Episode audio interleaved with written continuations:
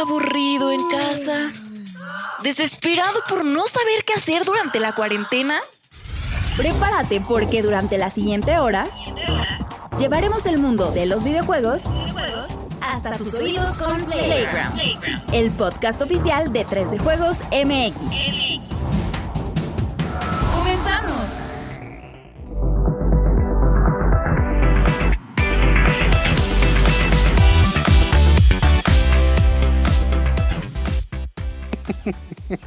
Amable comunidad de 3 de Juegos MX, ¿cómo están? Nuevamente repitiendo esta parte que ya había grabado con más espontaneidad, con más magia y diversión, pero no podíamos hacerlo de otra manera porque de pronto se materializó el bicosaurio. Se materializó. Día histórico, día tardío porque pues estamos trabajando hasta por ustedes, mis niños, por ustedes. En 16 Por- por de el amor. septiembre. El 16 de septiembre porque PlayStation pues se reservó su, su evento primordial, su evento mágico musical para esta fecha. Y que bueno, estuvo bien, estuvo emocionante. La verdad es que es un gusto cubrir este tipo de, de eventos, aunque se sacrifique un poquitín el... Pues los helicópteros y, y, este, y la entrega de premios del cabecita y todo eso, pues ni modo, ni modo. Pero bueno, vamos a darle la bienvenida. Oye, no había notado que el Alexaurio viene disfrazado por lo, de, por lo del 16 de septiembre. Yo creí que era de a gratis. Pero trae el chaleco, trae el chaleco del Bora Milutilovic, yo no sé. De Miguel Mejía Barón, no sé. ahí. No, no, no, mira, 100% mexicano, aquí con mi playerita de Sudáfrica y feliz porque nos Sony la volvió a hacer, el mago lo hizo de nuevo, nos volvió a sorprender. Y hasta tiene el emblema y todo, ¿eh? Mm. Eh, no, porque esto es África. Muy bien. ¿Cómo iba la El Alexito, relleno ahí de eh, pozole y no sé qué más. Bueno, le doy la bienvenida también al ventríloco de los videojuegos. El hombre que menos gesticulaciones hace por minuto. El Angel Orco. ¿Cómo estás, Angelito hermoso? Muy, muy feliz, contento de este día que estaba pesado y todavía no acaba, por cierto. No. Pero que hay que hacer una acotación rápida. El miércoles 16 de septiembre a las 7:40, Juanem ya compró su PlayStation 5. ¡No lo digas! Yo estoy feliz por mi Juanemcito. Yo confieso que yo también ya lo quiero comprar. Igual me aguanto hasta la otra. Hasta la otra quincenita. Vamos a ver qué tal está. Si me cae hay un reembolso del seguro o algo. Es por chamba también, es, es, es trabajo. está Tenemos bien, que, está usarla para las reseñas que vamos a seguir haciendo. Entonces, Ay, lo que diga mi que diga. Pero sí es cierto, sí es cierto. Bueno, le doy la bienvenida a Juanemcito, que además soy eh, fan de su camisa. La verdad, ahora sí. También, pa- también un poco clichosa patria, ¿no? Es de la colección Nolte infinita Sí. que tiene. Así es. bueno, Vikingo, ¿cómo estás? Muy bien, muy bien, amigos. Aquí un gusto estar de regreso ya muy descansado, muy fresco, este, y muy contento también por los eventos que hoy sucedieron. Este, también por ahí tenemos buenas noticias de Twitter que eh, al final, al final les decimos, ¿no? Para agradecerles como es debido. Pero muy contento de estar por acá con ustedes y mm, la hermosa comunidad. Hoy estoy muy contento también por las donaciones de Jugando por la Niñez que han estado Ah, sí. Eh, y por el regreso de la NFL que no tiene nada que ver con nada, pero a mí me llena el alma de un montón de gozo, la verdad. Porque el domingo puedo maquillar mis vacíos existenciales viendo a unos hombres en mallas golpearse así homoeróticamente. Súper. Bueno, esto es Playground número 27, edición de PlayStation, porque es lo que hubo, mis niños, y arrancamos.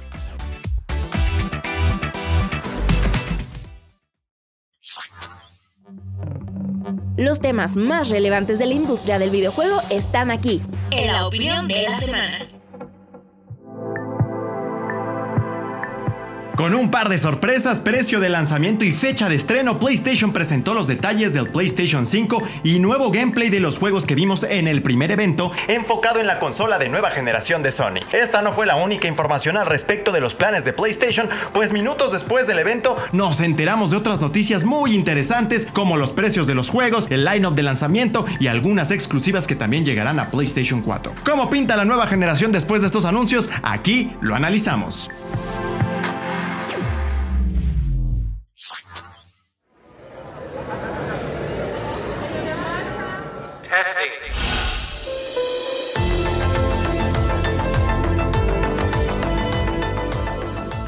Pues así es, tuvimos el el evento magno de PlayStation que se sacaron de- del calzoncillo el domingo en la mañana. Creo que fue, ¿no? Estaba yo en el baño y de pronto salí y dije, puta madre. Ahí va mi 16. Ahí va mi 16 de septiembre, gracias a Dios. Y bueno, pues la verdad es que estuvo muy bueno, estuvo bueno. Creo que eh, voy a ser el primero en decirlo, me pareció un evento emocionante. No sé si es porque ya era el último y estábamos ya todos muy ansiosos o porque genuinamente hubo cosas muy sustanciosas. La verdad es que vimos eh, realmente así un anuncio con punch. Bueno, voy a dejar que ustedes comen. Vamos a comenzar con el buen, el buen ventríloco. Ventríloco, ¿qué te, qué te pareció el, el evento de, de, pues ya de remate para PlayStation? Creo que lo hizo muy bien, creo que justamente se fue a lo que la gente quería, ¿no? Ya el, tanto noticias de los juegos como precio y la fecha. O sea, fueron, digamos que ahora sí que al punto, obviamente metiendo un poquito de relleno para, pues para alargar y hacer esa espera un poquito más dulce al final. Comparado con otros eventos, creo que lo hicieron muy bien.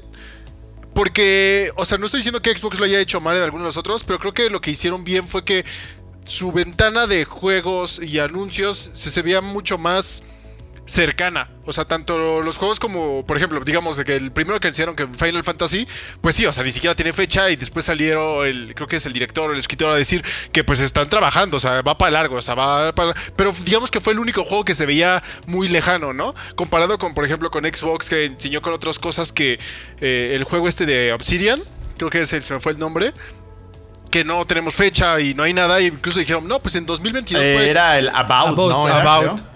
Eh, o sea, creo que aquí PlayStation dijo, mira, vámonos con los juegos que, que- los que importan, ¿no? Lo que la gente quiere ver, el, el Miles Morales, lo que el Demon Souls y todo. Creo que lo que les falló, y justo lo que vi varios eh, tweets y todo, fue porque durante su conferencia no dijeron juego de lanzamiento. O sea, algu- a- o sea, el Geoff Keighley fue el que llegó a, a de- a decir, o sea, alguien que ni siquiera tenía nada que ver con la producción esta vez ni nada, y es el que lo estaba poniendo. Ya después llegó PlayStation en su blog y puso, oh, sí, estos juegos son los del lanzamiento. Pero se me hizo muy raro ese movimiento, ¿no? O sea, ¿por qué es, pues no aprovechar el hype que traías para decir, mira, este juego va a estar cuando compres tu consola? Y este también, y este también, y este también. Y llegar ya al final y el precio es, mira, vas a cerrar con eh, tu consola a 500 dólares con estos juegos, ¿no? Si lo compras día uno, esto es lo que vas a tener para jugar. Que mucha gente también ya vi que se quejó de que son poquitos juegos, pero no toman en cuenta también que faltan las, los third parties. O sea, falta tu, tu Cyberpunk 2077, falta tu Assassin's Creed, tu Watch Dogs, todas las third parties de tanto de Ubisoft como de pues de otros juegos que ahorita se me no me vienen a la mente, pero pues con un juego de la, de la magnitud como eh, Assassin's Creed y Watch Dogs y Cyberpunk, pues sí tienes para, para darle, ¿no? O sea, te compras tu PlayStation 5, eh, juegas el Spider-Man, juegas el Cyberpunk, o sea, sí tienes, o sea, viendo el lado positivo, pero del lado negativo no se me hizo se me hizo medio mal que al final de repente también Insomnia anunciara así como en un tweet, ah, ¿qué creen? También van a poder jugar el, el- el- el- el Morales en PlayStation 4 cuando habíamos dicho que no. O sea, eso estuvo medio raro. Y pues del otro lado, mucha gente también lo que... También dice- el juego de Little Big Planet de esta Zack- Play Zack 4 y. Horizon, ¿no? Horizon. El, el Horizon, el Horizon sí se hizo, o sea, porque se mucho creíamos que estaba siendo pues, trabajado totalmente para el PlayStation 5, ¿no? Que, que yo creo que, por ejemplo, el que sí va a ser trabajado casi casi desde cero, o sea, que quiero creer, es el God of War 2. Bueno, el God of War Sí. Ragnarok. Que ese sí Híjole, que... qué bárbaro ahí. inclu- Pero incluso también vendiendo un poco de humo, ¿eh? Porque se aventaron ahí un, este... ¿Cómo se llama? Un Apple. Ay, ¿Eh? Metroid. Un Metroid Prime 4 se aventaron ahí. Sí, miren, aquí está el dibujo de esto. Me asombra porque yo he visto al Cory Barlog muy tranquilito. Y de aquí- para proyectos de este tamaño, de aquí al año que entra es nada. De acá al Y, año que y justo lo estaba hablando, este estaba hablando con, con Juanem, que dijo, no, pues es que es para el God of War. Yo creo, o sea, y teniendo en cuenta cómo has venido el mundo, que lo que habíamos hablado y mencionado en otros, en otros, en otro podcast, es que el problema no eran los juegos que se retrasaron este año, porque ya están saliendo.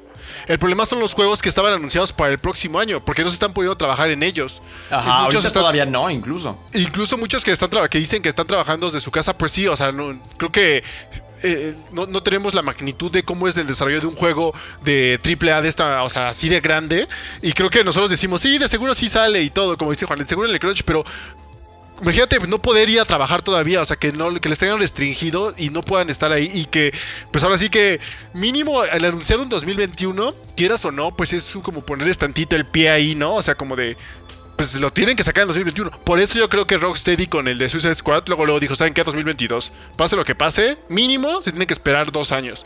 Que creo que ese es lo, lo importante. Y, de- y del lado del precio, creo que pues era lo que todos esperábamos. Creo que incluso fue la- lo más acercado a lo que habíamos dicho a la quiniela de los precios y todo. Y creo que se me hace muy bien. Eh, 11.000, porque habíamos, justo lo que habíamos dicho, no es una versión, digamos, menos poderosa, solo es una Ajá, versión no. que no tiene disco. Y pues eso sí ya es de gustos de cada quien. Y creo que los precios que, que dijimos, este... Sí, porque yo esperaba un. de yo creo que originalmente yo creí que iba a ser un 13-16, ¿eh? Por ahí fácil. Era lo que Sí, dijimos. Hace cuando- seis meses me hubieras preguntado, o es más, hace dos, yo creo. Cuando le preguntamos quedó- a la gente fue lo que quedamos, 13-16. Y 14, 11, 500 creo que queda bien. El, el otro problemita ahí que, que ya también pasó bajo del agua, pues es que ya ahora sí los juegos ya está así que así confirmado que todos los juegos de Next Gen ya cuestan 70 dólares, que en nuestro querido país van a ser mínimo 2 mil 1800. pesitos. Sí, 1700, 1800 pesos va a estar el asunto. Mi Vico, ¿a ti qué te pareció? ¿Qué es lo que más te gustó? ¿Qué es lo que no te gustó del evento? Este, coméntanos, por favor, compártenos tu sabiduría y alguna analogía de comida corrida, por favor, mi Vico. Si Con todo gusto, Rory. Es un placer para mí estar aquí. este, pues la neta es que eh, me gustó mucho, quedé muy contento, muy satisfecho con lo que se fue mostrando y también la forma en la que se fue mostrando que de entrada esa onda de exclusivo en consolas para eh, de PlayStation, ¿no? O sea, en PC va a estar en PC, pero en consolas solo aquí, eso me gustó. Pero muy buen y muy interesante lo que dices, ¿no? Están ampliando ya cada vez es un poco más PC, Exacto, PC, PC, y quieren ¿no? también, yo pues ya supongo yo que en esta generación ya le van a entrar de, de- de lleno al mercado de PC con los estudios de PlayStation, seguro, seguro. Me gustó mucho Final Fantasy XVI, creo que eh, pues ah, yo no soy fan de la franquicia porque siento que, que me perdí 15, o sea, no jugué los otros 15, pero vaya que... Yo me perdí, yo me he perdido 15 también. Pero no están, no están conectados. Un Final Fantasy le entras. Son Sí, redondos, son ¿no? diferentes. Sí. Eh, Entonces. Sí, le entras, sí, le entras fácil. Y lo chido es que pues, sé que es muy importante el juego. No, no, no porque yo no los haya jugado, quiere decir que este, que sea ahí un jueguito, ¿no? No, es muy importante la franquicia. Y qué chido que, que lo muestren de esta forma. Lo de Harry Potter también eh, no me lo esperaba. Muy. No, muy para nada. que- Ya se me había olvidado que existía Y- ese proyecto rumorado que estaba por ahí, ahí, ¿no? se filtraron unas imágenes, creo, ¿no? Hace, ¿qué será? Como un, No, o sea, un, un videíto, un videíto como que de, de personalización, ¿no? Del personaje, ya, creo. y hace como unos ocho meses, de- el año pasado, creo, ¿no? O sea, ya tiene un montón. Y este, pues muy bien. Y cerrar con God of War, hijo, eso me como me almido, ¿no? No tienen idea. No, yo creo que a no todos. sabes. Pero, pero ¿eh? hasta, hasta eso, no- no, creo que ayer hoy muy temprano, eh, Cory Balro cambió sus imágenes de Twitter y como que ahí luego, luego la gente se volvió loca. O sea, como que esperaban, pero al mismo tiempo no creí que... Yo no tenía ni idea. No, yo no lo qué esperaba. bueno. Yo lo yo, esperaba. yo me. Me pasó como en Batman de Dark Knight que no tenía ni idea de que Harvey Dent era dos caras. Yo creo que. Yo medio sospeché porque publicaron muchas vacantes. De hecho, Sony Sant- eh, Santa Mónica publicó. ¿Y tú qué haces No, viendo no, no, vacantes no, de no, otras no, Pero escúchame, me dejas. Por eso se fue dos No, semanas, ¿eh? son- Yo creo. Son vacantes de programadores, de eh, artistas. Yo, pues, no sé ni programar mi vida. Redes. De, de social media managers también. Son este otro tipo de vacantes, como para banda que sí le entra pues a los números y es aquí la maravilla de los videojuegos. Entonces dije, ah, pues ¿por qué están contratando si el Cory Bar, el Cory, el Capibara Se está haciendo bien guaje, ¿no? O sea, siempre El este, que capibara, acá, que, sí. oye, con la lana Pierce, ¿no? Ah, ja, ja, muy jajaja, muy jajaja. Y aquí ahora te estás trabajando en nuestro God of War 2. Oye, pero vuelvo a lo mismo, ¿eh? O sea, si están contratando ahorita falta un año para que salga Eso- esa cosa, te digo, está raro. está- ya ese se va a está, atrasar, este, ¿eh? medio apresurado, ¿no? Es que, es que también es del otro lado, tienes que vender tantito, o sea, tienes que vender tantito humo, porque pues, como, o sea, te lo hemos dicho un montón de veces, ¿cuánta- ¿cuántas, este, digo, propiedades no tiene Sony que, que casi casi con que salga un logo, es como Nintendo con el Metro, o sea, Sony ya, lo, ya logró ese nivel, aunque ahorita me linchen los de Nintendo, y que si casi casi saquen un, un loguito de lo que fuera, te vuelves loco, que ju- justo pasó hoy, y nos pasó Sí, nos sí, volvimos locos. Sí, la neta. todos Lo- hacen. Yo sí grité. Yo aplaudí También. y hice así de ah, güey, ah, güey, ah. Y la neta, Yo estaba diciendo, inventé, inventé. y que está chido que yo espero lo que decía Angelito, eh, coincido completamente contigo, carnal. Espero que sea un desarrollo 100% de PlayStation 5. O sea, que no vaya a haber este. No, va a serlo, va a Eh, serlo. Espero que sí, porque ya ves que lo que pasó con Horizon, que decíamos a fuerza, mira, así, y pues resulta que no, y luego, etcétera, ¿no? Que no, voy a repetir lo que dijo mi carnal, pero sí te voy a decir una cosa. Lo que no me gustó es que de pronto, casi al final, empezó a ser.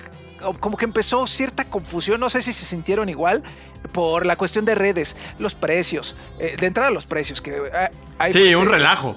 No estaban bien eh, coordinados. palabras de mi querido Gabriel Huerta, fue ahí el dramamine, ¿no? Y luego, este, em, los, el precio de los juegos que, pues, no se reveló, o sea, se reveló después, pero primero fue el Geoff y, eh, o sea, fue como muy confuso como ya lo que sucedió después del evento. Oye, oye, incluso no habían dicho que, bueno, no sé, tal vez el Juanem se acuerde que el Spider-Man iba a costar menos.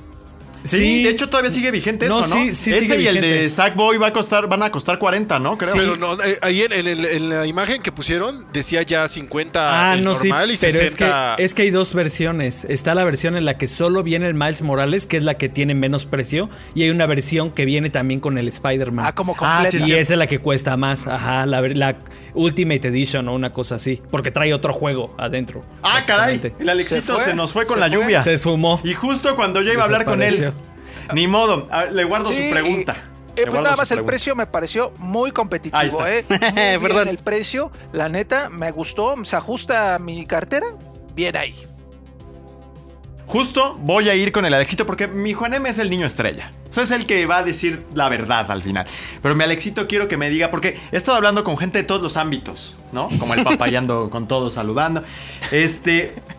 La gente, la gente de a pie, el, el- el soldado de a pie, la neta, lo veo todavía muy convencido con el Xbox Series S, ¿no? Son 8.499 pesos, son 8.499 pesos y no 11.000 y fracción. ¿Tú crees que les va a alcanzar con esa estrategia para ganar territorios como, al menos como el mexicano? Porque igual en, Estados Unidos no haya bronca, ¿no? O en, en Alemania o lo que sea. Pero en México, aprovechando que traes tu camiseta de Waka Waka, ¿cómo lo ves? ¿Cómo lo ves, mi Alexito? Mira, yo creo que ganaron al público mexicano desde mostrar en el logotipo de PlayStation 5 que iba a salir primero en el país. Yo ¿Tú creo crees que, que, con ahí, eso... Y muy interesante, a ver. Ajá, yo creo que hay. De todos modos, yo soy como una persona que pone bien los pies en la tierra. 11 mil pesos, 10 mil, 13 mil, sigue siendo muy caro. Ah, sigue ok. siendo ¿Y qué- muy, muy caro. ¿Qué es eso? ¿Qué es No, 11 no, mil, no. 10 mil? Lo que sea. No, no, no, 20. no, no, no. O sea, también moriría por ahorita, por ahorita comprarlo, pero sigue siendo un precio muy elevado y yo creo, yo les, yo les hablo a la gente que piensen muy bien en su compra porque puede definir una consola a lo mejor para que la cambien dentro de 3, 4 años. Sí, no. Define tus siguientes 3, 4 años, ¿eh? Seguro. Exacto. Lo, lo que decíamos en el programa pasado es qué va a hacer PlayStation para competir con todo lo que había anunciado Xbox Series S. Creo que lo resolvió muy bien. Ah, Es aquí cuando yo volteo a ver a Xbox y le digo, mano, no tienes Halo Infinite.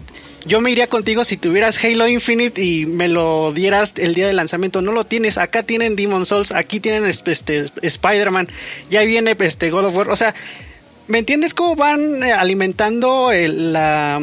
eh, La maquinaria. Ajá, como esa chispa que a lo mejor, como dice Angelo, nada más Nintendo tenía y ahorita ya PlayStation ya lo empieza y a hacer. Con eso del, Ahora, del PlayStation Plus Collection, ¿cómo era este?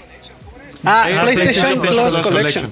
Sí. Exacto, o sea, también eso, eh, todos lo- la- los demás juegos este, pasados ya van a empezar a hacer este, pues, eh, pasarlos a la siguiente sí. generación, Ah, ¿no? sí. Entonces, pues yo creo que Sony sí se, sí se la rifó muy bien en este- esta fecha. Además, por ejemplo, eh, hay gente que no le gusta Demon Souls como eres tú, Rodri, que No, me pues no es dijiste... que no me gusta, es que soy malo. Me dijiste soy malo, pero man. gráficamente luce espectacular. Yo no quiero decir que Xbox no tenga el poder gráfico para que sus juegos se vean así, pero ahorita lo que nos mostró PlayStation se ve un trabajo bastante pulido, un trabajo que emociona a más de uno y por ejemplo invita a muchos jugadores, como por ejemplo el público como Rodri, que aunque sean malísimos para entrarle a ese tipo de juegos, van a estar ahí el, a lo mejor el día uno, el primer mes, Por, el por lo segundo mes. visual, al menos me conquistas. Exacto. Ahora también el precio, eh, yo sí lo esperaba un poco más alto. eh, creo que aún así sigue siendo alt- alto.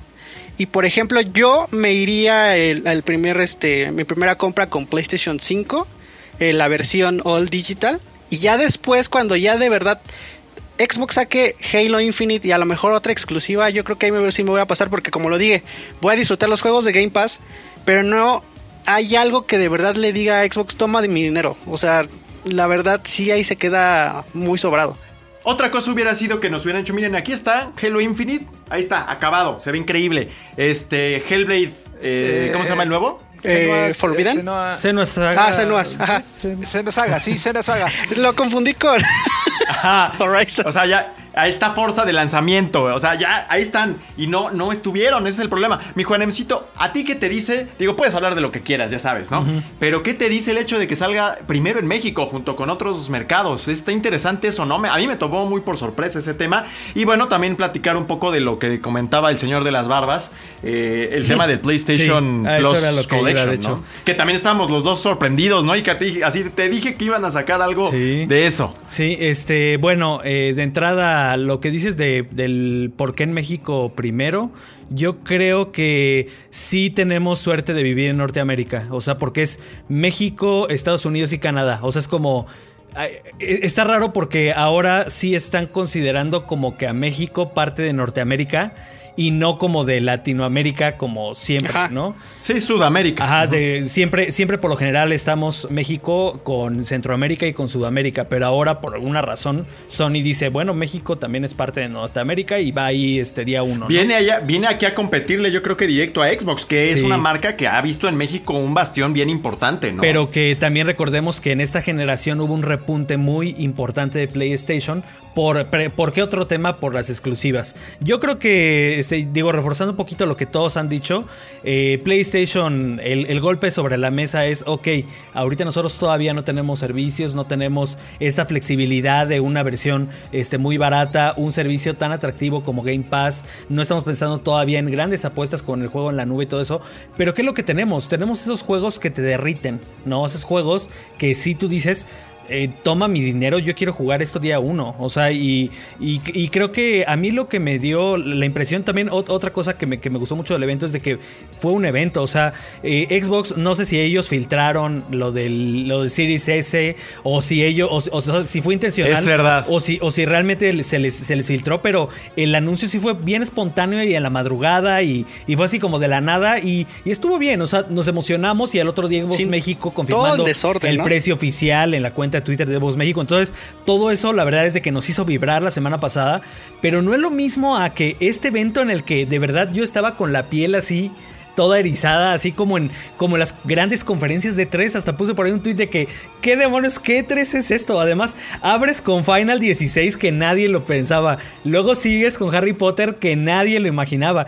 Miles Morales un gameplay súper extendido que aunque el juego vaya a durar dos horas, bueno, precio este rebajado, lo que quieras, sigue siendo un juego de Spider-Man increíble porque el otro juego de Spider-Man estuvo increíble, aunque sea una expansión y lo que quieras. Eh, esta- estas secuencias como de Bullet Time las tenía el anterior porque yo no lo jugué. Era muy cinemático, sí, ya era así. De hecho, había... No, pero el Quick Time Event sí. Pero no sé si notaste que cada que le disparaba como a los malos y eso, no era un Quick Time No, Event, esto pero se agregó. todo. Hay nuevos. Eso está increíble. Hay nuevos poderes y, o sea, sí se ven cambios también. O sea, dices, ok, aunque sea una expansión, sí le echaron ganas a que se vea diferente al otro en la jugabilidad y todo. Entonces, y, y- y realmente el juego, o sea, la presentación de la demo con eh, el puente y con el camión y todo eso, tú dices. Es lo que quiero, luego ya llegó este Demon Souls y todo eso.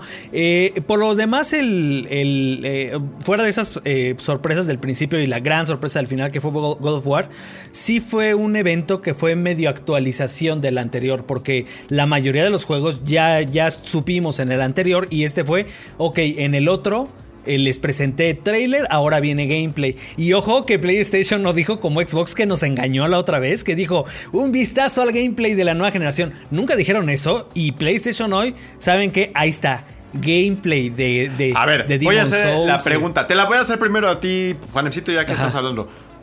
Nada más de esa, porque después vas a ya devorar todo.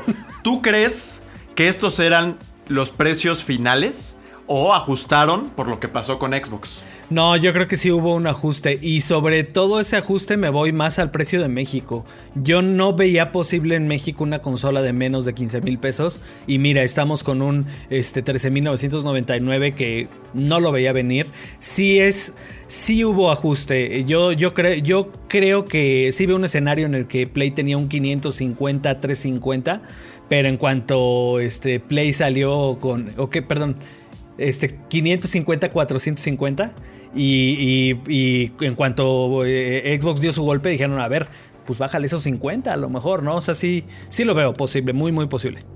Mi Angel Orquito, ¿tú crees que juegue? Porque se nos está olvidando aquí un detalle. PlayStation le está comiendo el mandado en la preventa, o sea, ya está ahorita. Xbox no es ahorita todavía, si no me equivoco, ¿no? Xbox todavía es uno de estos. Eh, Angelito, ¿tú crees que eso también lo ajustaron? Uno y dos, ¿crees que eso va a jugar algo decisivo? O sea, de que le coma, haya alguien que esté, digamos, como que entre las dos y diga, pues ya está, está disponible, me voy por acá. O sea, es que lo, lo, totalmente, sobre todo porque justo hace rato vi un tweet de. Se, me fue de quién lo puso, pero era. Estaba haciendo un quote a un video de, de Jeff Kigley. Donde está entrevistando a uno de los no, no, no recuerdo bien qué es, pero es uno de los que trabajan en Sony, encargado de la distribución y todo esto, ¿no?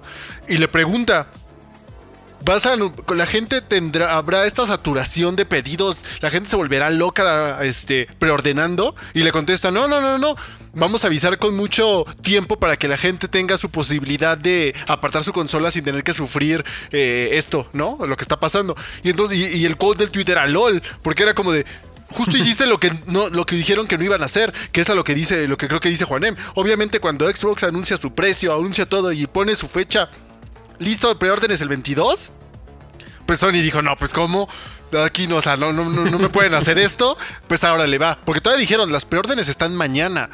Y saben que acabó esto y a la hora, saben que no, ya ya están.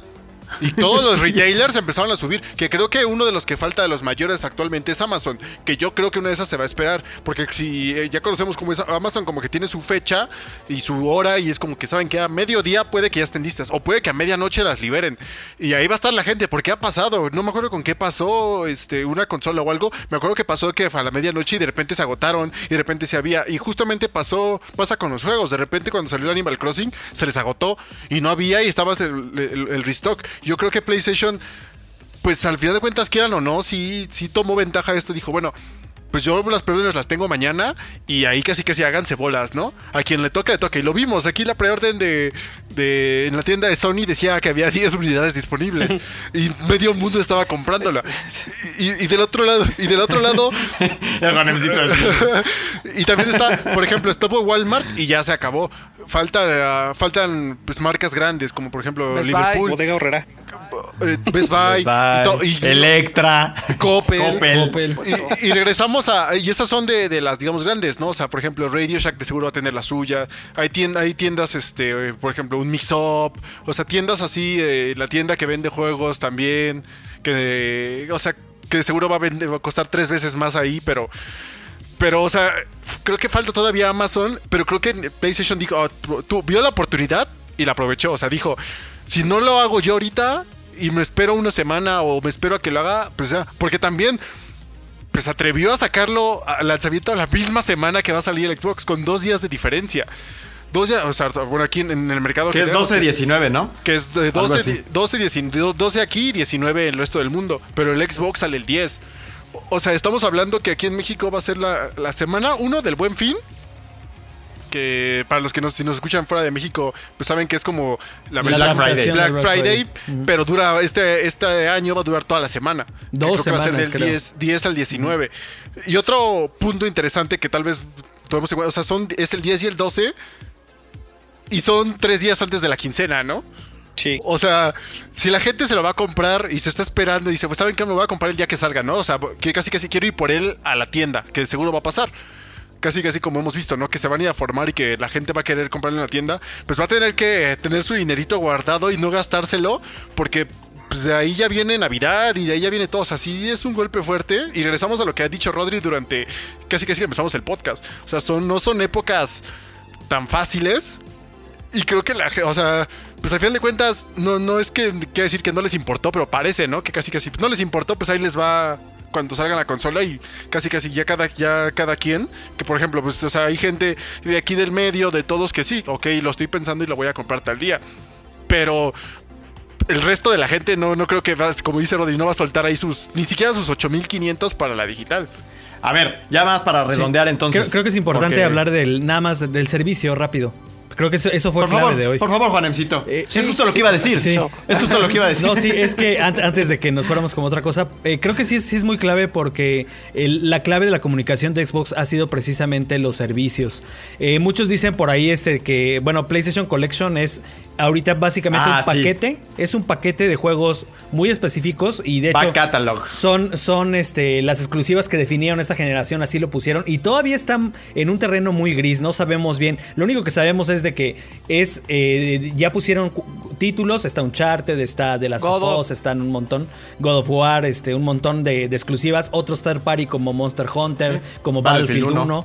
Este, ¿Cómo se saltaron del 5 así de estuvo Sí, horrible? Pero, Vámonos al uno. pero los este, pero es, es como un paquete muy concreto y dicen, eh, bueno, no, no vas a pagar más, o sea, no es, no está, no está anunciando Sony todavía un Game Pass como Resident tal. 7 también. O sea, realmente es, es como que eh, les estoy guardando todos sus juegos gratis de Plus en un paquete y te los pongo para que los puedas jugar día uno. Por si no vas a estrenar con juego, pues ahí juega todo esto con las ventajas de la nueva generación. Pero de alguna manera aquí Sony está tocando, está tentando las aguas de dos cosas. Una, si realmente irse hacia el camino de lo que puede ser un potencial, su, su versión potencial de Game, Game Pass, Pass. y que no me sorprendería que ellos lo que hagan, en lugar de cobrártelo eh, pues eh, a un precio mayor, simplemente que a lo mejor eh, subiera un poquito de precio Play- este, eh, PlayStation Plus y en ese mismo servicio ya estuviera incluyendo todo. Y también otro, otro mensaje que va ahí es lo de la retrocompatibilidad, que Xbox es, juega todos sus juegos desde la primera Xbox en nuestra consola y ahorita es, bueno, PlayStation ya está volteando hacia la generación, una generación increíble que tuvo para llevar esos juegos también a su nueva consola. Entonces oye, creo oye, que... Juanem, pero, pero entonces, el, espérate, perdón, pero el- entonces el Plus Collection no, inclu- no viene incluido en el Plus, es que eso no lo Sí, entendí. No, sí, sí, sí, sí. sí, bien Ah, incluido. Pero lo que él dice es justo de que quizá es el primer paso para decirte, oye, ¿qué crees? Te va a costar ya 5 dólares más, pero ya vamos a estarle metiendo Ah, cosas. Y ajá. como en el modelo de Game Pass. Entonces, Ajá. eh, per- pero, si se fijan es astuto Sony, porque es una comunicación todavía muy ambigua.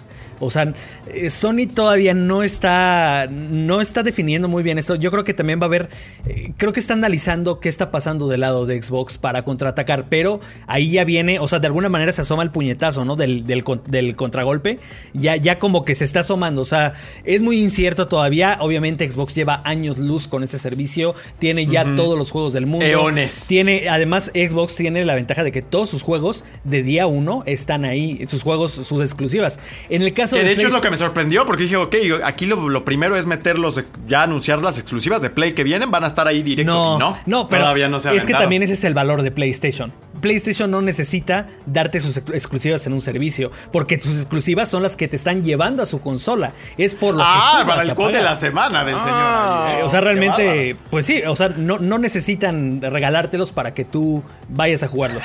Realmente. Eres un, eres un dios Y- duro. y, también, pero y también ahí hay otra cosa muy fuerte. O sea, el mensaje de PlayStation es el primero que se atreve a decir: mis juegos exclusivos van de 70 dólares. Y Xbox no lo ha hecho. ¿Pero por qué no lo ha hecho Xbox? Porque no tiene juegos todavía de, de- de lanzamiento en su consola. O sea, de verdad, por eso no lo han anunciado que van a costar 70 dólares. Porque no hay juegos de lanzamiento de, de exclusivos de- de Xbox. Entonces, creo que ahí tenemos toda esa. Fue, fue de verdad una tarde de bombardeo de información después del evento, así que iban llegando una cosa por acá, por eso estamos grabando tan tardísimo. Pero de verdad es de que este. Yo creo que Sony está. est- Está realmente afilando muy bien su, su espada para ese duelo, duelo muy bueno que, que se viene. Y creo que de, de todos modos, a pesar, a pesar de todo, creo que la línea se sigue viendo muy clara. Xbox va hacia esa onda de los servicios y PlayStation sigue hacia el juego lo que manda y el juego lo que te va a llevar a mi ecosistema. Creo que se siguen viendo esas dos líneas y está bien tener esas dos opciones, ¿no? A ver, ya nada más para cerrar, muy rápido y concreto, mi Vico. ¿Quién gana entonces al menos el lanzamiento? ¿Por, ¿Y por qué? Ok. Vico, vas. Eh, pues yo creo que de lanzamiento, híjole, va a ganar Xbox. Ahorita va a ganar Xbox por precio, por precio. A, a pesar de, o sea, Ok. concreto. Y te va la analogía. Se va la analogía que Hombre, por porque ya la estuve supuesto. pensando. Haz de cuenta que PlayStation es una panadería, papi. Es la esperanza. Ya sabes que vende bolillos. Hope. vende ahí eh, pan riquísimo, ¿no? Pero vas pasando y de pronto uf, el olor a bolillo, uf, recién horneado, te llega. Ay, Dios. Entonces ya volteas y dices, pero está el pan chino acá. No, no voy a ir por pan chino. Voy a ir por un bolillo a la esperanza. ¡Qué bárbaro! Aplauso para el señor Vico. A ver, mi niño de oro, Alexito. ¿Quién gana entonces en el lanzamiento y por qué? Gana, yo creo que PlayStation por las exclusivas y por los títulos que tiene de lanzamiento. O sea, ¿tú crees que de aquí a fin de año van- se van a vender más PlayStations en México? Es que, por ejemplo, yo que, que no soy target de Xbox, yo quería jugar Halo Infinite. Me quitan eso que tengo para jugar los juegos de Game Pass que estoy jugando en, en mi PC. Gear 5, ¿qué tiene? Ok, no, perfecto. Perfecto, PlayStation. Aquí, mi Angel Orquito, ¿tú por dónde te vas? Igual hasta acá me sale el Angel Orco que gana la PC con la 3080.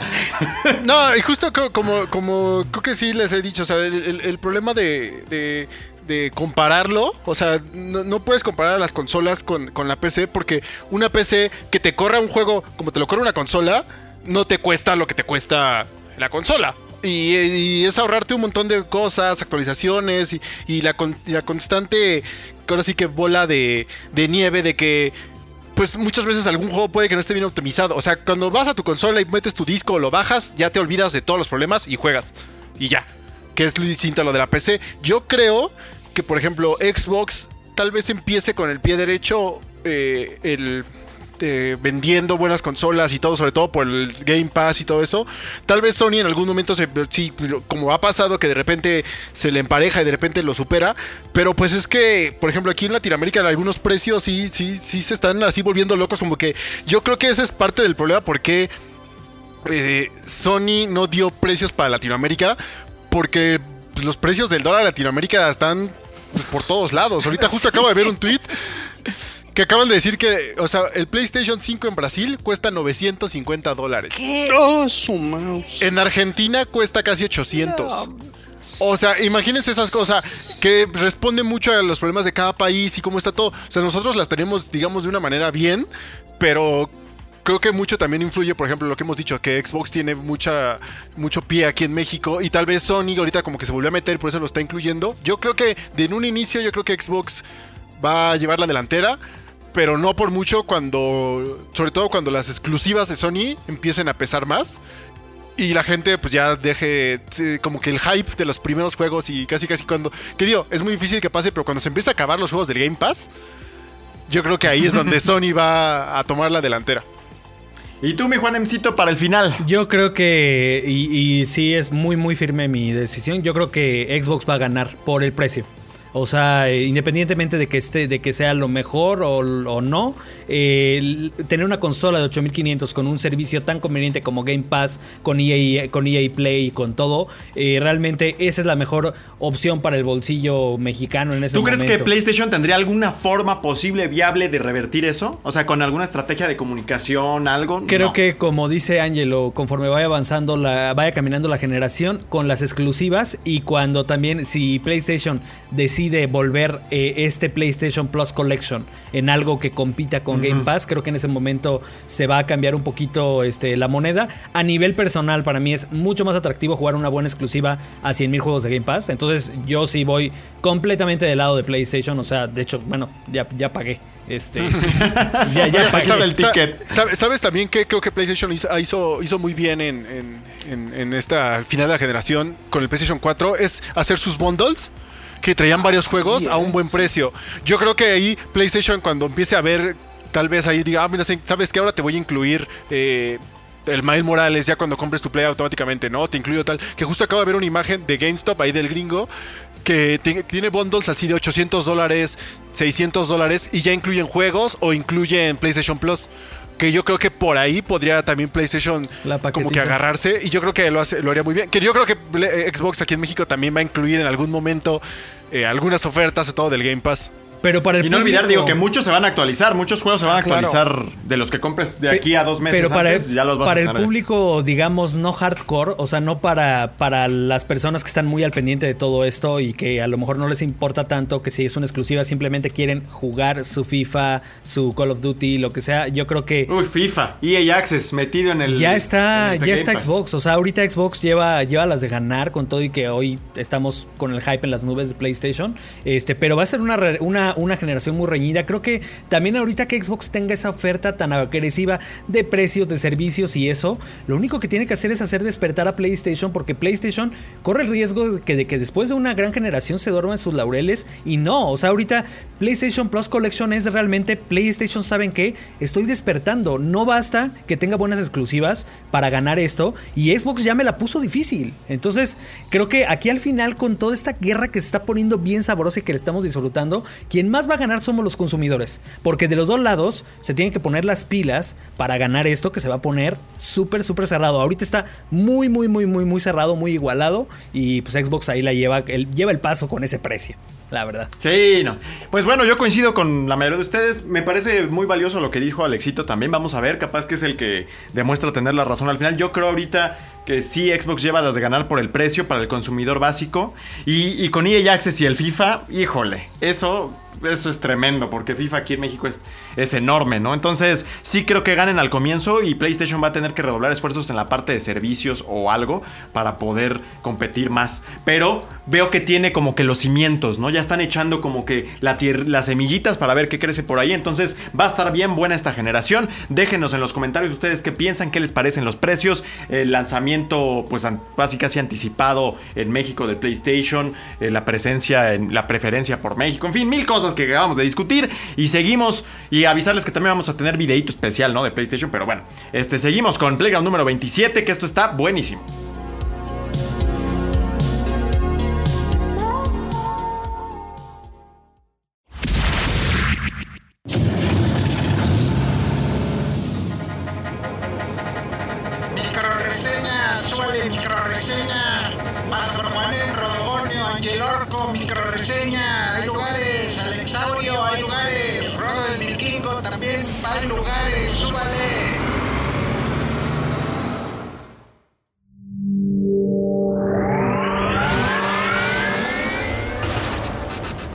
Hablar de la saga de Sims es trasladarnos a una emblemática serie de videojuegos que ha estado acompañando a todo tipo de gamers por décadas. Si bien 2020 ha sido uno de los años más extraños del último siglo, la combinación entre el simulador de vida y Star Wars, otra enorme franquicia, vino a sorprender a propios y extraños con una expansión que se agrega a la ya larga lista que contiene The Sims 4. Journey to Batu es una expansión que añade todo tipo de artículos cosméticos, tanto a tu hogar como a tu sim, pero también trae consigo un agregado bastante especial, la posibilidad de visitar Una locación que representa todo el estilo de Galaxy's Edge, el parque temático de Star Wars que se encuentra en Disney World y Disneyland. Tendrás la posibilidad de explorar algunos de los rincones más emblemáticos, como la cantina y las tiendas, así como entablar nuevas amistades y coleccionar objetos y ropa especial. Dicho eso, esta expansión no es meramente visual. Una vez que hagas el viaje a Batu, conocerás a distintos personajes que te irán asignando misiones dentro de este paradisiaco destino. Tendrás que elegir qué bando te representa mejor, la siempre fuerte resistencia, la cruel primera orden, o si prefieres algo mucho más neutral, los cazarrecompensas. Las misiones son muy sencillitas y van desde entablar conversaciones, pasando por comprar cosas dentro de las tiendas y hasta convencer a otros Sims de unirse a tu lado de la guerra. Al completar las misiones irás obteniendo la moneda local, así como puntos de experiencia con las facciones, lo que te permitirá acceder a nuevas misiones y a objetos únicos como la indumentaria de Kylo Ren o cascos de piloto de X-Wing, etc. Todo lo que consigas dentro de tu viaje podrás usarlo en el resto del juego, ya sea vistiendo a tu sim o adornando tu casa. Si bien estas misiones son divertidas al comienzo, tienden a volverse un poquitín monótonas y será difícil que las logres completar en un solo viaje porque debes tener en cuenta que tu sim aún tendrá necesidades como comer y dormir, así como mantener su trabajo en la vida real. Cabe señalar que la expansión no te obliga a ir a Batu. Además, el juego permite personalizar tu sim desde el inicio con toda clase de atuendos de Star Wars, como el traje de Boba Fett. Asimismo, agrega habitaciones temáticas listas para incorporarse a tu casa, algo para darle un nuevo look a tu hogar o crear uno desde cero. Journey to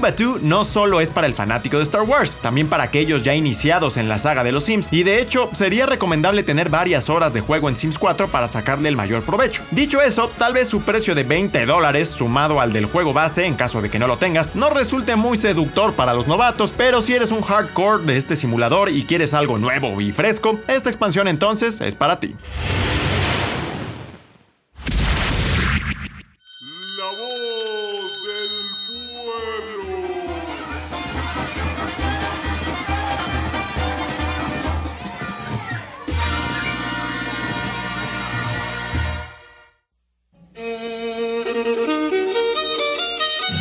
En el episodio de hoy no olvidamos a nuestro querido México y las fiestas patrias, por lo que nuestra comunidad echa a volar la imaginación con temas muy mexicanos que quedarían perfectos en los videojuegos. Tomen nota desarrolladores.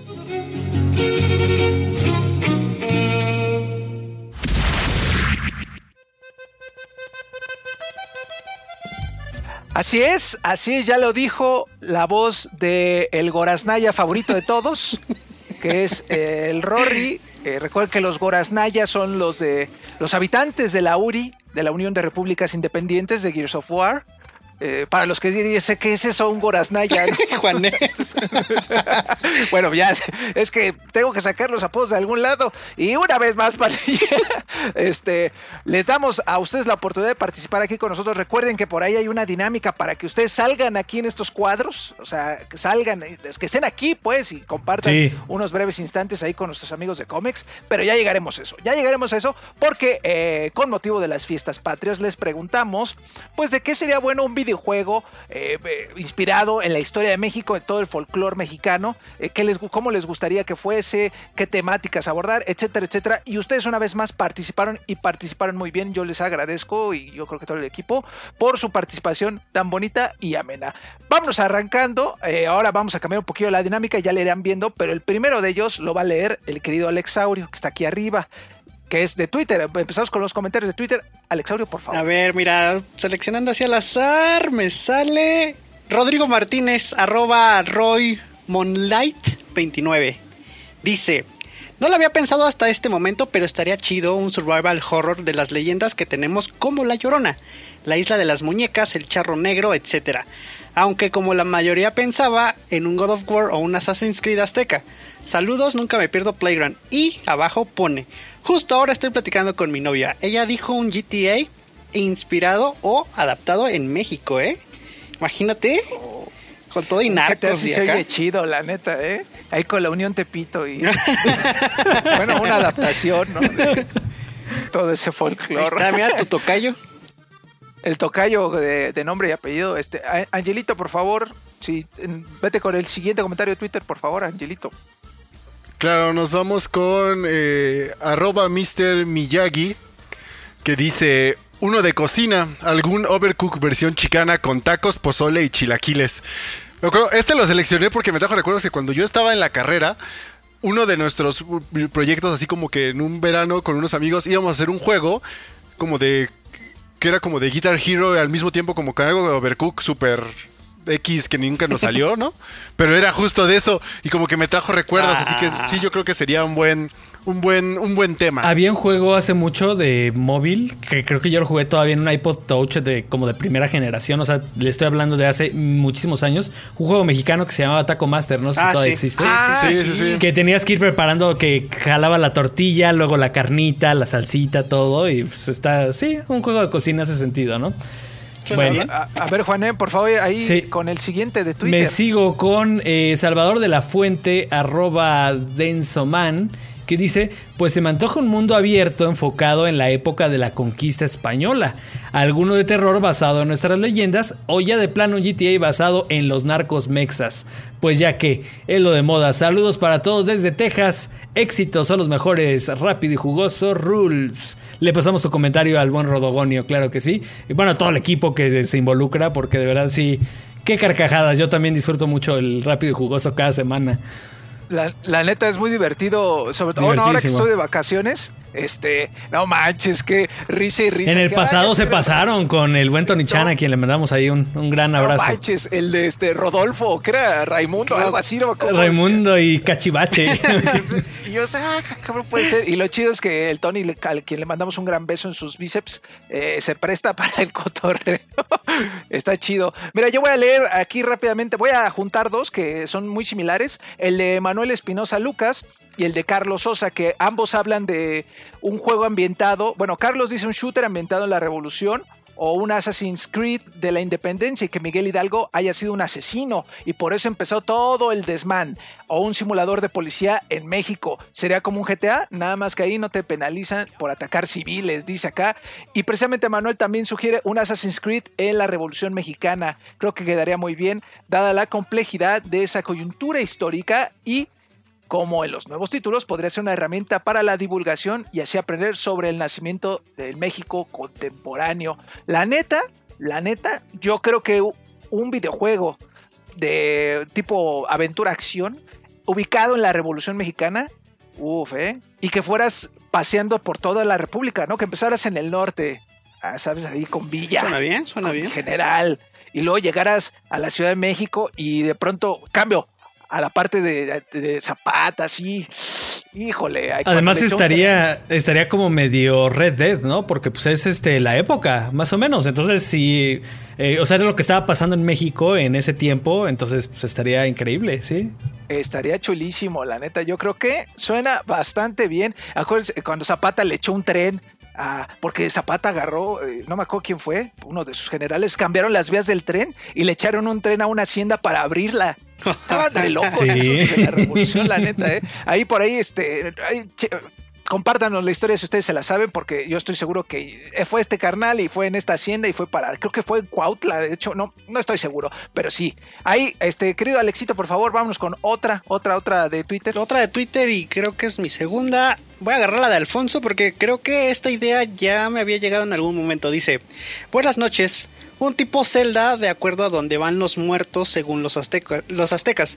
Donde por algo, por algo muera tu pareja y en, y en un acuerdo con la muerte viajes por los reinos de inframundo.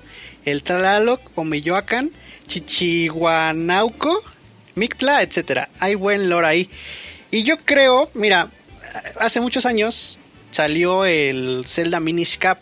Yo creo que una segunda parte ambientada como en algo del fol- folclore mexicano estaría muy bien. Así con ese estilo, yo creo que se vería increíblemente eh, espectacular.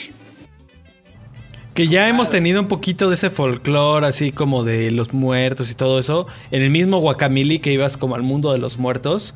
Y este también el Rayman. Rayman también tiene niveles acá como de fiesta mexicana. Sí. Que para mí es como de lo mejorcito que se ha hecho así como con el toque mexicanoso en los juegos. Muy bien. La neta, Angelita, por favor, uno más, uno más. Vámonos, vamos a juntar aquí tres porque justamente los tres que, están muy llenos, es que hablan de lo mismo, que es Andy Samp, que arroba Botargirix, luego arroba Elías-Ram14 y guion bajo y arroba Loboseiro, que los tres como que se juntaron y los tres quieren algo de Dark Souls, inspirado en aztecas mayas.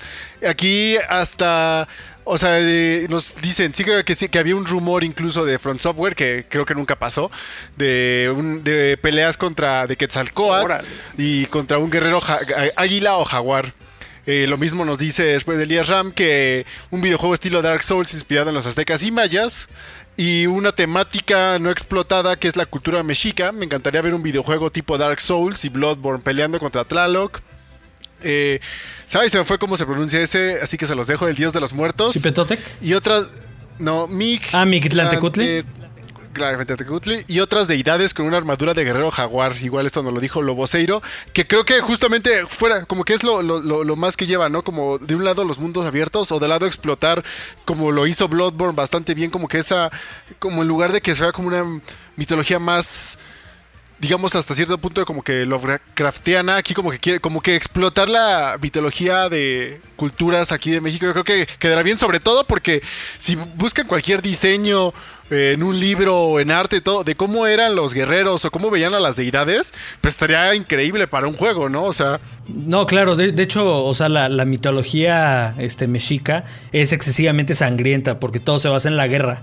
O sea, la guerra era el, el centro de la cultura este, mexica. Entonces, eh, creo que representar a esos, a esos seres tan sangrientos, tan grotescos, dan perfectamente para un, para un juego de, esta, de este tipo. ¿eh?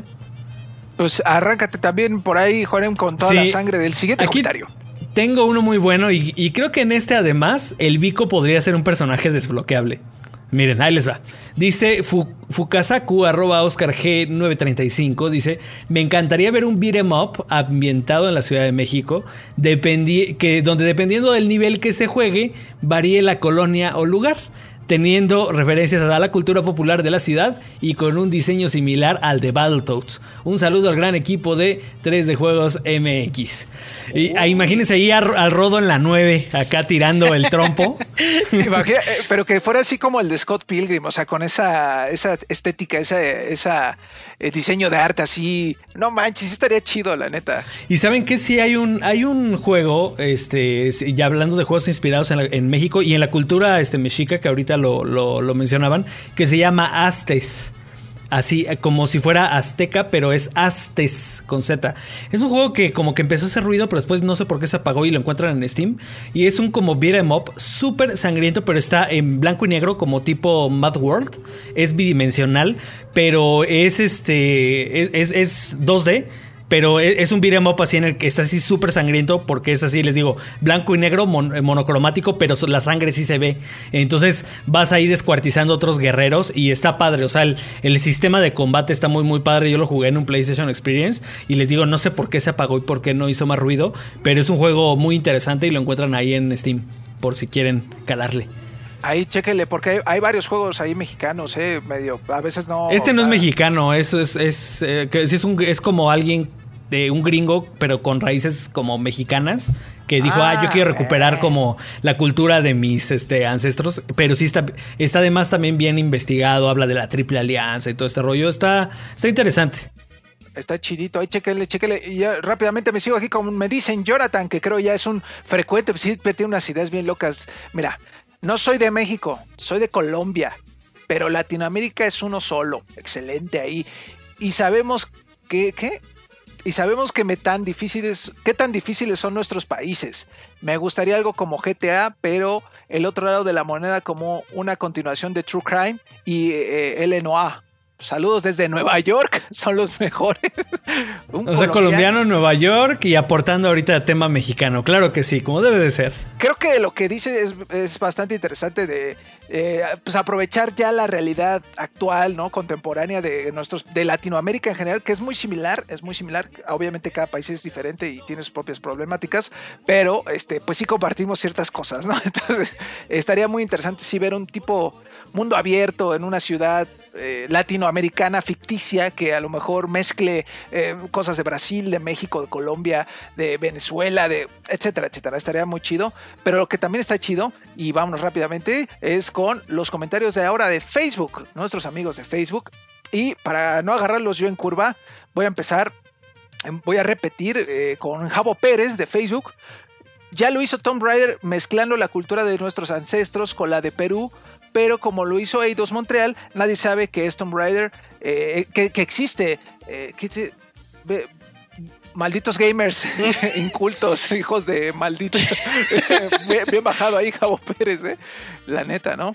Este, pues, pues, pues, híjole, este, me quedé con lo de hijos de su gamers ignorantes. No manches. Pues estaría chido que sí se le diera un tratamiento similar, pero con, mexica con, gente del- de Latinoamérica o con gente mexicana, o sea, que todo el equipo sí fuera así una onda de esto lo hacen mexicanos para, para Latinoamérica o lo hace latinoamericanos para Latinoamérica, no como ahorita decía Juan, este, un gringo que pues, se identifica o que tiene raíces mexicanas, eh, no, alguien que sí tenga todo esto aquí plasmado, ¿no? Y el que sí también tiene muy plasmada la realidad es Alexito, que nos va a deleitar con el siguiente comentario. Mira, yo encontré uno que me gustó. Mira, dice Raúl Campos. Fácil, un simulador de supervivencia con el salario mínimo. Las mecánicas incluirían pago de servicios básicos, compra de cigarros sueltos y viajar en el transporte público. Además de que el cubrebocas se te ga- desgastará con el uso y habrá que craftear materiales para hacer uno. O si no, gastar tu limitado salario. Saludos a todo el equipo de 3D Juegos. Escuchan- escuchando su podcast me alienta a crear mi propio contenido. Sigan adelante, hermosos, y gracias por alegrarnos los días. ¿Eh? Fíjate. No, oye, gracias y a sería muy difícil, ¿eh? Bastante difícil, así como está la situación.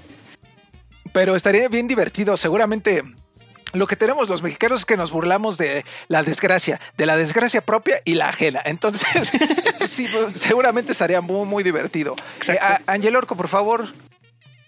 Vámonos con Jorge Lara, que no, se aventó aquí un- un- una buena descripción, ¿eh? Ahí les va.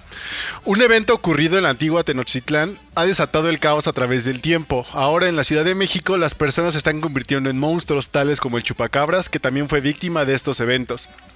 Un juego en tercera persona que nos muestra a un honesto policía investigador con conocimiento en antropología que no brilló en su campo, y el destino lo llevó a ser policía.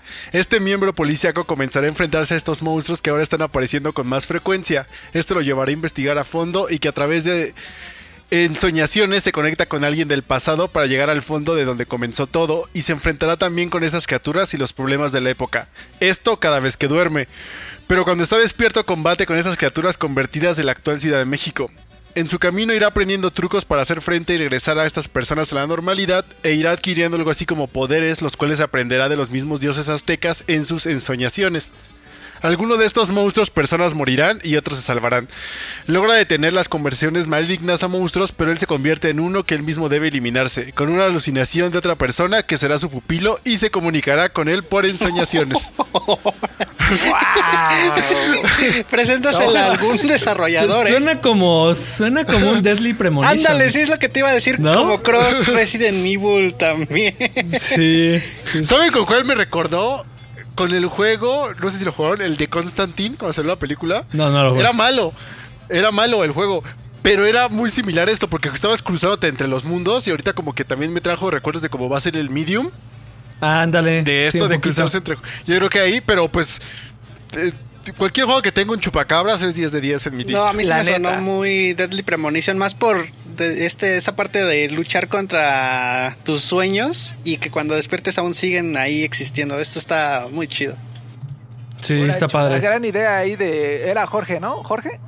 Jorge, Jorge Lara. Jorge Lara, saludos a Un saludo a Jorge Lara. Y Juanem, por favor, amigo. Sí, tengo por aquí a Jorge Alberto Cruz.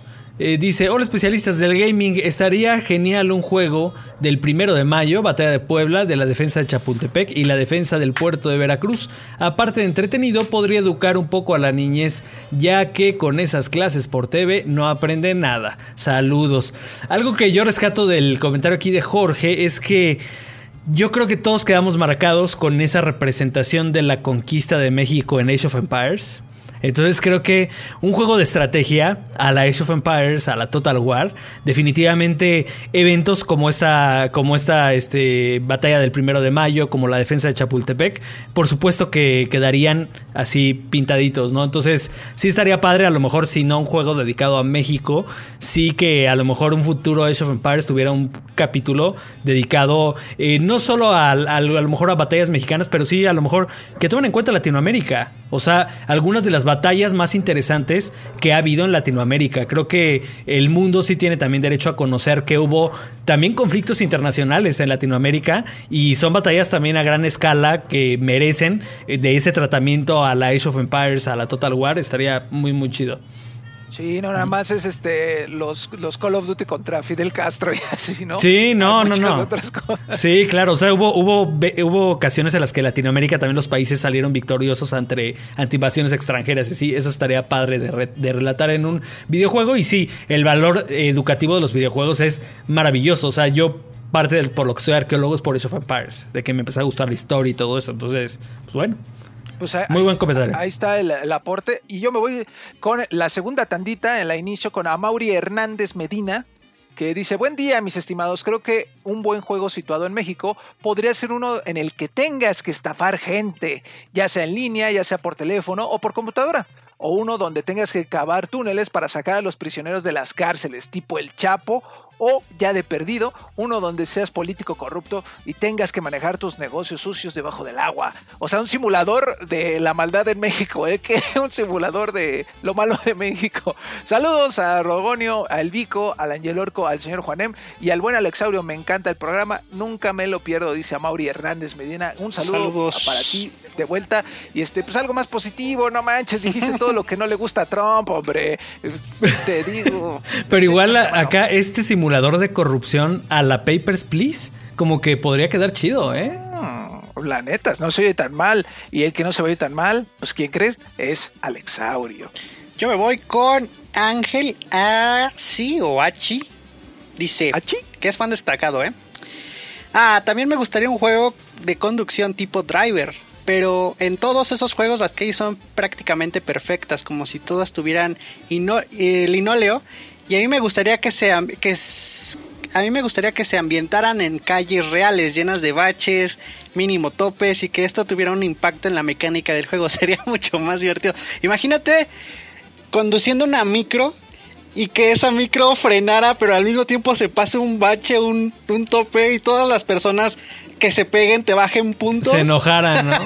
Estaría buenísimo. O que se salgan, o sea, de, así siendo muy real, ¿no? Que se salgan del micro así, eh, vaya, salgan volando, ¿no? Imagínate. Que, eh, no, había- no hablamos de uno de un simulador de micro de celulares, Juan Emma. Sí, sí, sí, de un estudio, este, Golden Pie se llama el estudio, no, no recuerdo ahorita el nombre, de, pero sí es así, vas recogiendo a la gente y, va, se, se te va haciendo como una tira de gente que van colgados de la puerta y cuando chocan los pierdes. Ah, Ah, sí, ya, de alguna manera ya, cerca, ya fue, Ya está cerca. ya fue usado esta. Y ajá, más, más nada más idea. como en 3D, porque según recuerdo es como en 2D. Y En, es, es en este, 2D, ajá. Y de ese tiene una perspectiva de horizontal, ¿no? De izquierda a Ujú, derecha. así es. Pues, Angelito, por favor. Vámonos con otro fan destacado, Rubén Ancira, que nos dice: Hacer un gran Auto en Ecatepec, Need for Speed en Periférico Norte, Fall Guys en el metro o una Mongos en el gobierno. Ah, ese ese de, de, de Fall Guys ya lo había hecho el Vico, ¿no? Ya lo habías presentado. Ah, sí, cuando se caen las escaleras de Tacubaya, ¿no? Esa- bueno, fueron las escaleras de Pantitlán y de Tacubaya que se, pues, se llenó tanto el metro que la gente empezó a caer como este, las tortillas en la tortillería. que ya ves que siguen, siguen, ¿no? O sea, no paran y ahí van cayendo. Estaría bueno. Juanem, por favor, el último lo va a decir el querido Juanem. El último, que es aquí este un, un convito porque están muy chiquitos. Este, te- tenemos a David Antonio Rojas que dice un juego que aborde la temática del Día de los Muertos como la película Coco. Creo que está bien, o sea, irte por completo al mundo de los muertos y en el mundo de los muertos hacer este cosas. Digo, le- el medio lo vimos en Guacamole, pero completamente dedicado al mundo de los muertos, estaría padre. Y también tenemos aquí a Eduardo Buendía que dice uno donde Kratos se cargue a todo el panteón prehispánico. Todo un imperdible. Pues yo creo que God of War, así como ya ha pasado por las mitologías este, de, de Grecia y, de, y ahorita la mitología nórdica, pues creo que también le abre la puerta por ahí a que haya por lo menos un, un tributito a que ah, ahí está la mitología mexicana, ¿no? Entonces, sí estaría padre ir ahí como un God of War de, en el panteón de mexicano. La, net, la neta estaría muy interesante. Ojalá y algún desarrollador nos voltee a ver, porque aquí tenemos una de historia, es una de una cultura muy vasta, muy rica en- en- en historias, en narrativas. Entonces, pues no está de más que le echen un ojito, pues total, que es tanto, es tantitito, y con eso nos despedimos de esta sección y nos vamos a lo que sigue. Muchas gracias a todos los que participaron. Recuerden, a las 7 de la noche, ahí puede usted encontrar la pregunta o el, o el, este, el hotline o lo que vaya a suceder eh, eh, aquí dentro del podcast. Y no olviden que tenemos la temática, la dinámica de cómics. Pronto vamos a anunciar a los ganadores que van a estar por acá con nosotros. No se preocupen, vamos a encontrar la forma en la que para que aparezca su rostrazo y también convivan, así como nosotros convivimos. Este, muchas gracias a todos. Vámonos a la parte más eh, lluviosa y triste, que de hecho creo que se oye la lluvia en mi micrófono un poquito, porque pues bueno, vámonos pues. La voz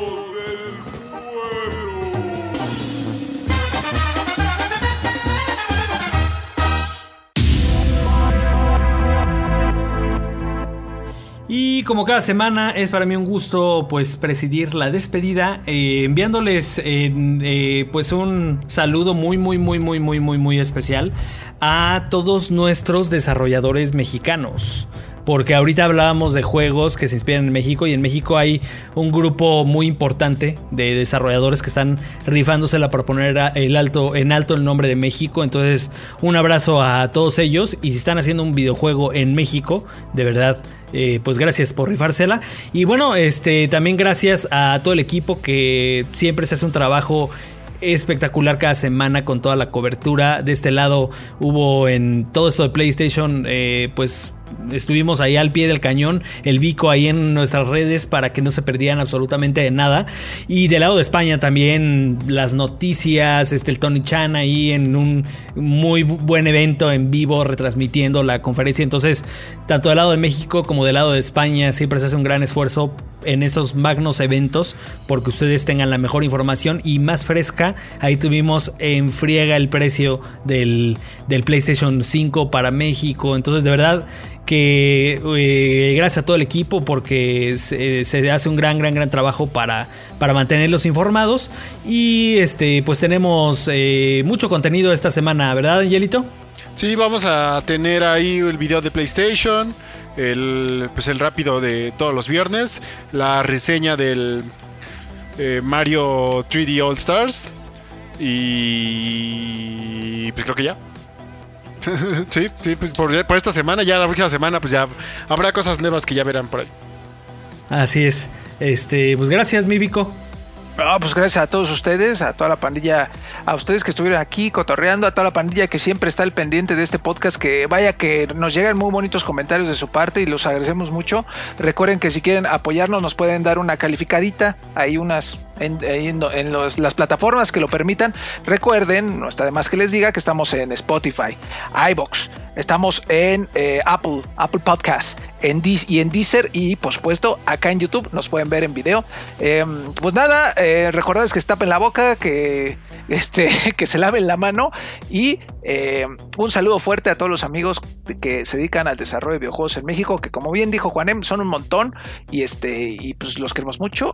¿Qué más? Nada más, creo. Eh, no se peleen. Ah, sí, sí, ya me acordé. Les iba a decir, no se anden peleando por los precios de las cosas, gente. No se estén peleando por eso. Si los videojuegos no son canasta básica, no están obligados las empresas a ponerlo al precio que a usted le ajuste. Son un lujo, pandilla, y que afortunadamente algunos podemos costear. Entonces no se estén peleando, no son, no, tiene que ser este, pues no son medicinas, hombre, caramba. ya, eso era lo que les iba a decir. Un beso a todos, muchas gracias. Alexito, muchas gracias. Gracias amigos, también agradecer a eh, Waiso Sara también que está haciendo streams por ahí. Y también agradecer a eh, Paco Calvillo. Paco Calvillo. ah, sí el cual donó 100 dólares en nuestro stream pasado de calidad de Juntos por la Niñez, una iniciativa, iniciativa de 3D Juegos MX y Save the Children. De verdad, muchas gracias. Pensábamos que te habías equivocado, pero no fue así. Muchísimas gracias. Y recordarles que tenemos mucho contenido. Eh, también hay un pequeño hands-on de Conquerors, Conquerors este, ahí en nuestro ah, canal de YouTube para que lo vayan a ver. Y pues Playground, eh, rápido y jugoso, muchas reseñas, mucho contenido. Memes, uff. Sí, Eh, qué bueno que lo recuerda Alex porque sigue la campaña jugando por la niñez. Eh, Tiltify 2 eh, eh, diagonal arroba 3 de José MX diagonal jugando por la niñez. Ahí pueden meterse a, donar en cualquier momento. Nos faltan 100 dólares, llevamos 400 de los 500. Nosotros pensamos que podemos lograr mucho más de ese objetivo. De hecho, ahorita el Vico se va a tener que pintar la barba del color que escoja Dani Niña, porque se superó la meta en el stream pasado. Y el próximo lo tenemos el lunes próximo. Eh, yo voy a estar streameando la All Stars Collection. Vamos a jugar ahí un, un poquito de Mario 64, un poquito de Sunshine y un poquito de Galaxy para complementar también un poquito la reseña. Y qué mejor que jugar Mario también para eh, pues recaudar fondos para la niñez. Recuerden que ese dinero no pasa por nuestras manos, va directito a Save the y es lo único que ahorita que buscamos, ¿no? hay muchos niños que le están pasando muy mal eh, por esa crisis del COVID y, y, confiamos en los esfuerzos de Save the Children para hacer llegar la ayuda a, a quien realmente la necesita. Entonces, Ahí pueden apoyarnos y sigan los streams. Después falta, después de ese hay uno más de Fall Guys para finalizar y con eso acaba la campaña. Sabemos que vamos a superar esa meta por mucho. Entonces, pues gracias, gracias Angelito A ustedes, Y- a toda la gente. y nos escuchamos eh, la próxima semana. Bye bye.